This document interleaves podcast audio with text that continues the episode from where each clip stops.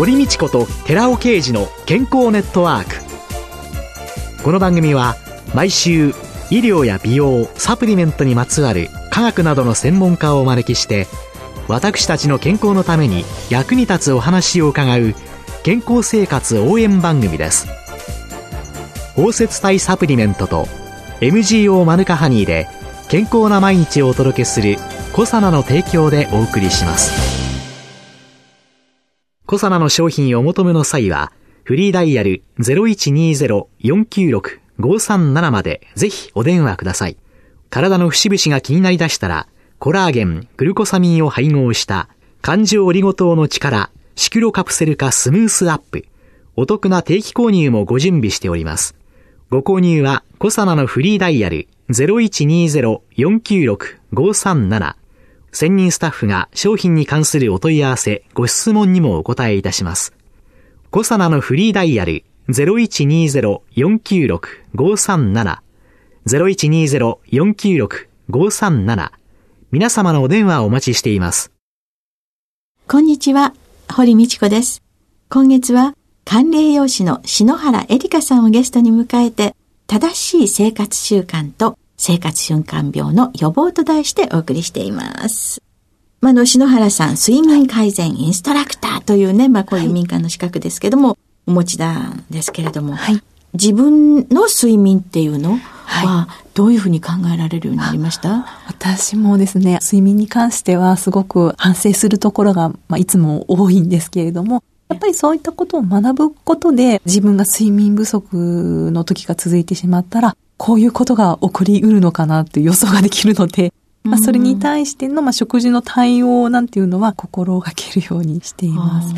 例えば、短い睡眠時間が続いてしまうと、食欲がすごく出てくるっていうことを勉強してるんですね。はい、中でも特に炭水化物への欲求が強くなるっていうのを聞いていまして、うん、で、まあ確かに身をもって、あ、そうだなっていうのを感じるんですけど、うん、まあそういった時に急に炭水化物取ったら血糖値がぐーっと上がってしまうので、なるべくまあ食物繊維を取ってで食べるようにしようとか、甘いものを無性に食べたくなるんですけど、その前に酸味や食物繊維が多いようなものを取ってからにしようかなとか、対応策が出てきたり、睡眠不足だからなのかななんていうふうに自分の中で、まあ、予想したりしながら過ごすことができますので、まあ、それはそれで良かったのかなというふうに感じます。逆転の発想ですよね。あそうですね。そうですね。はい。良い睡眠というのはどういうもの？質のいい睡眠ということなんですけれども、はい、一応私たち理想的な睡眠時間は7時間から8時間って言われてます。はい、でもなかなかあの仕事されてる方って7時間、8時間って取るのがまあ難しいと思うんですね。質の悪い7時間から8時間なら、質のいい6時間これをあの目指していただきたいなと思って、じゃあこの質がいい、質が悪いって何であの判断していくか。一つの質が良かったか悪かったかのまあ判断の一つとして、まずは起きた時にスッキリしてるか、起きた時なんかまだ寝たのにだるいですとか、うん、これはまあ質の低下が一つ考えられるのと、うん、日中ですね。例えば夕方なんていうのはあまり眠くならない時間だったり、午前中も眠くならないはずの時間なんですが、その時間にまあ居眠りをしてしまうですとか、うん、電車に乗るとすぐ眠ってしまうですとか、こういった場合は質が低下しているというふうに考えることもできるんですね。ある程度の時間眠れていて、はい、日中眠ってしまったりなんていうのは、これは睡眠の質が悪いんじゃないか。はい、質のいい睡眠ってじゃあ何なのかというと、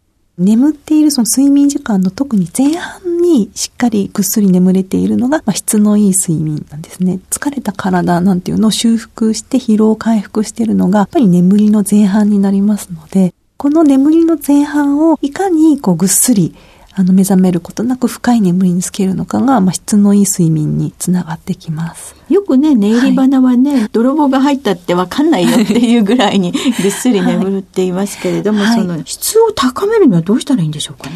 眠る前にどういうふうに過ごしているのか、どういう過ごし方で眠りについているかっていうのが結構大きく影響をしてくる眠りというのがメラトニンという、まあ、ホルモンとすごく関係しているんですけど、メラトニンというのが抑えられてしまうような過ごし方、例えば強い光が当たるとメラトニンの分泌が抑えられてしまうんですけれども、なので寝る直前までスマートフォンいじったりとか、パソコンしたりですとか、していると、やっぱり眠りの質というのも低下してしまうんですね。なので、できるだけ眠る前は、難しいんですけど、リラックスできるような環境を整えるということも大切です。今、明るいですもんね。ねコンビニにいたってね、ねもうとっても明るいですもんね。はい。あとは、ぐっすり眠ろうかなと思ったら、お風呂に入るというのも一つ方法としてあるんですね。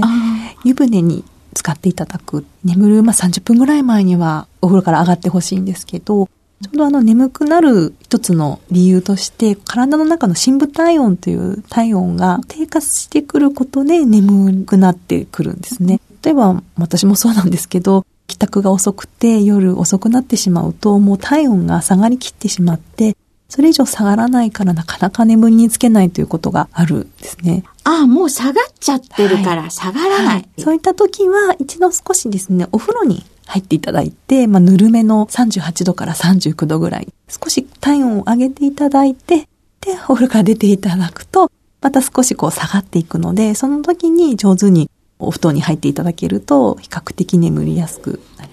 それ以外に何か？あと、あの、眠りとすごく深く関わっているのが、温度と湿度。冬場ですとすごく冷え切ってしまっていて、そこで眠りにつくというのはなかなか難しいんですね。えー、で、温度で言うと、冬場はだいたい16度から19度ぐらいですね、うん、室温を上げておいていただく。夏場だとだいたい26度。できればですね、冬場、お布団の中が冷たいと目が覚めてしまうので、うん、湯たんぽようなものを布団の中に入れておいて、温めておいて、で、眠るときはもう外してしまっていいですので、外して眠りにつくとちょうどいい温度になっていると思います。いやね、薬局におりますとね、はい、湯たんぽエコブームでね、はい、よくね、出てるんですけれどもね、はい、もう皮膚科の先生がね、この湯たんぽね、大嫌いな先生がいらっしゃってね、で、何なのって言ったらね、あんなのは夜間帯で寝てるんだと思いなさいとかって、低体温やけどがね、問題。だから、あれは布団は温めるものなんだとかって、本当に低温やけどしてしまうので、温めて寝るときはもう外していただいて、で、寝ていただくと、あの、すごくいいと思いますね。湯たんぽはお布団を温めるもの、寝具を温めるものっていうふうに思うといいんでしょうかね。はい、そうやってお布団もちょっと温めて。はい。あとまあ、湿度が50度から60度ぐらいが快適に眠れる温度になりますので、今あの加湿器でパーセントの設定ができるようなものもあったりするんですが、うん、まあ、加湿器炊きながら寝ていただけるとすごくいいのかなと思います。うん、あとはよくありますが、まあ、濡れタオルをかけて眠るですとか、うん、ちょっと工夫して湿度も上げるということも、あの眠りと関わりが深いです。はい。その他には何かありますか？はい。あと、音ですね。はいはいはいはい。はい、これは気遣いなんですけれども、うん、例えばまあ、家帰ってきた時に、まあ、ご家族の方が誰か寝ている方がいたらですね、意外と電気をつけるパチンという音ありますね。えーはいはい、あれでも目覚めてしまうぐらいの音量の音なんですね。あ、あのスイッチの音って、はい、パチンという。パチンっていう。はい。突発音ですね。パンっていう突発音ですとか、ずっと冷蔵庫のようにずっと続いてた音が急になくなってしまうっていうのは意外とあの目を覚ましやすいので、寝室が同じで眠る時とか、パチンとつけずに、例えばちょっと懐中電灯ですとか、フットライトですとか、あと豆電球なんかを利用して、なるべくパチンと音立てないで 寝ていただけると、まあ一緒に寝ている家族への配慮につながってくるのかなと思います。そういう優しさはないですね、私。はい。あ私が起きたんだから 起きるのよっていう感じで、電気もパチパチつけるし、はた迷惑ですね。でもあの女性の方が睡眠弱者と言われていて、あのどうしてもまあ女性は寝てからあのご主人が夜遅くに帰ってきてまた起こされてですとか、うん、あとまあ子育て中のお母さんがやっぱり子供の泣き声で起きてしまったりですとか、やはり女性の方がやっぱり睡眠弱者って言われているんですね。あとホルモンの関係でやっぱりなかなか眠れない時もあったりするそうなので、特にまあどうやったら眠れるかなとか、音にしたらなんかこう眠りにつきやすい音楽ってやっぱり環境のこうせせらぎとか、特にこう強弱がなくて単調な音の方が眠りやすいって言われているので、うん、そういった音楽をつけることで周りの音を気にせずに眠っていただくというのもまあ一つの方法でもあります。実際に日本って不眠って眠れないとね、はい、すぐ睡眠薬っていうね、はい、本当は不眠も生活習慣病の一つなのに、はい、なんだかそういうのに対してついつい薬に頼られてしまっている方っていうのがとっても多いんですけれども、この篠原さんのようなこの睡眠改善インストラクターというこういうお仕事っていうのは、どういうところでどういう方をなさってるんですかね、やはり講演活動をしたりですとか、あとはまあ地域の活動の一つで睡眠の取り方ということをアドバイスされる方もいらっしゃったりですとか、食事記録を書くように睡眠記録というのを、まあ、眠りで困っている方に書いていただいて、うん、そこから眠りの改善する方法を、まあ、カウンセリングのようにしてお伝えしているような方もいらっしゃったりします。ただ、睡眠の、まあ、病気になってしまった方は、睡眠完全イラストラクターの範疇ではないので、病院に行っていただくんですが、そうなる前の段階である方に対しては、まあ、記録書いていただいたり、あと普及ですね、特にご高齢の方っていうのが、眠りで悩まれている方が多いので、地域の方を集めて、まあ、講演活動なんていうのをされている方も多くいらっしゃいます。質の悪い睡眠、うん、睡眠不足、はい、そういうものがどういう生活習慣病に関係していくんですかね。はい。まず一つは経験あると思うんですが、寝不足の時ってすごくハイテンションになったりすることってありますよね。その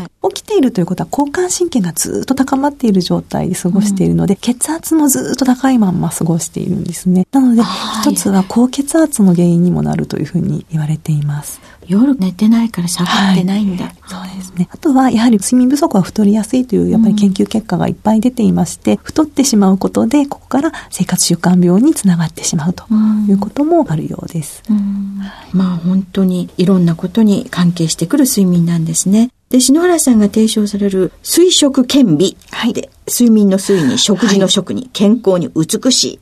はい。これは何ですか？あの、睡眠だけ見ても、あの、健康にもなれなくて、食事だけ見てもダメで、どちらもつながっていて、それで健康というのが手に入る。でも、睡眠も食事も必ずみんなやることなんですね、死ぬまで。なので、毎日やってることなので、それを一工夫すると健康にもなれるんですよというのを、まあ、広く知っていただきたいなと思って、水食健美というのを提唱しています。水食健、健康だけじゃなくて美しく、美にもつながる、ということですか。はい、はい。今週のゲストは管理栄養士の篠原恵里香さんでした。来週もよろしくお願いします。よろしくお願いいたします。続いて、寺尾刑事の研究者コラムのコーナーです。お話は、小佐奈社長で神戸大学医学部客員教授の寺尾刑事さんです。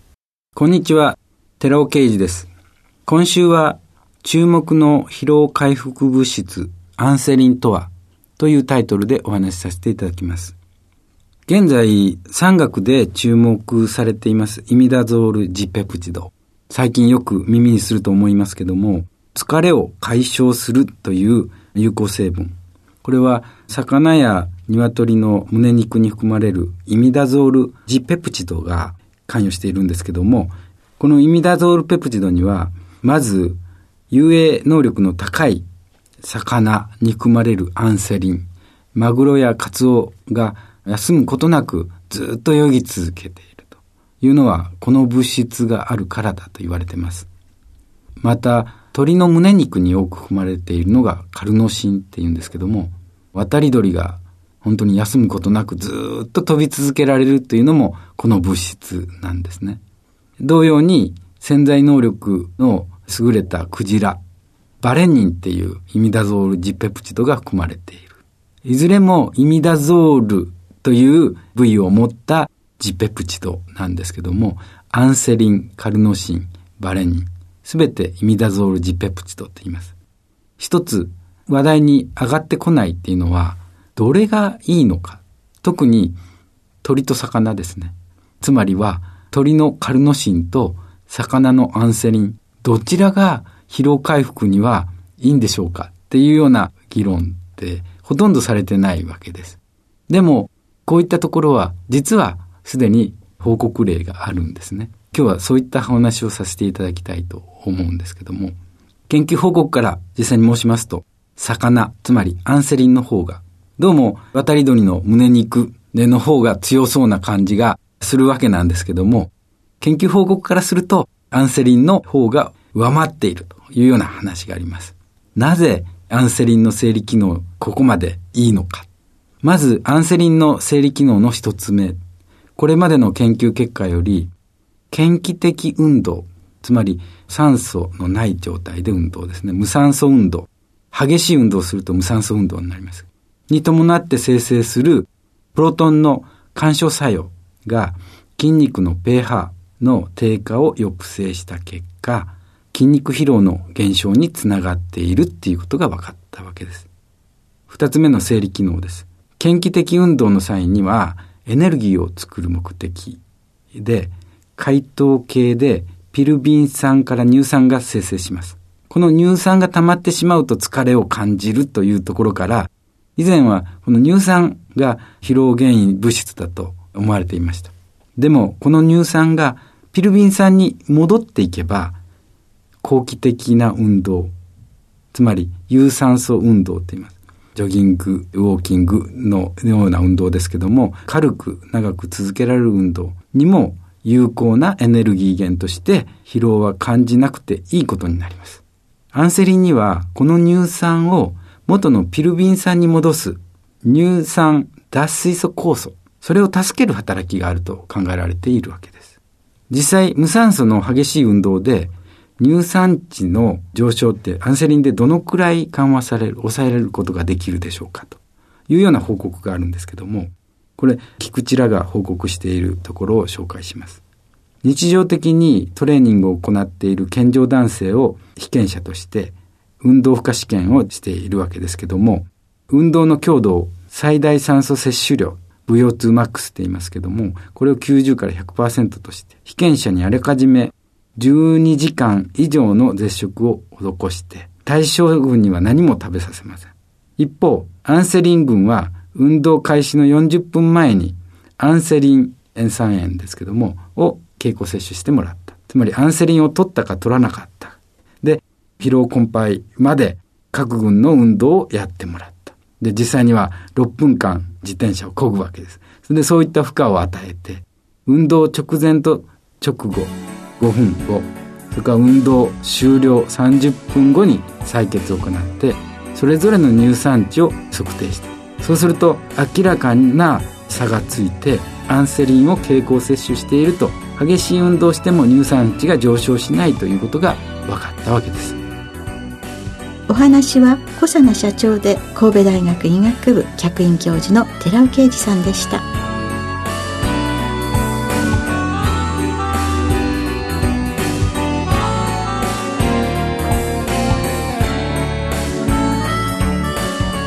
ここでコサナから番組お聞きの皆様へプレゼントのお知らせです。1日摂取量に制限がなく無味無臭のアルファシクロデキストリンを使用した新しい食物繊維コサナのピュアファイバーを番組お聞きの10名様にプレゼントします。プレゼントをご希望の方は番組サイトの応募フォームからお申し込みください。コサナのピュアファイバープレゼントのお知らせでした。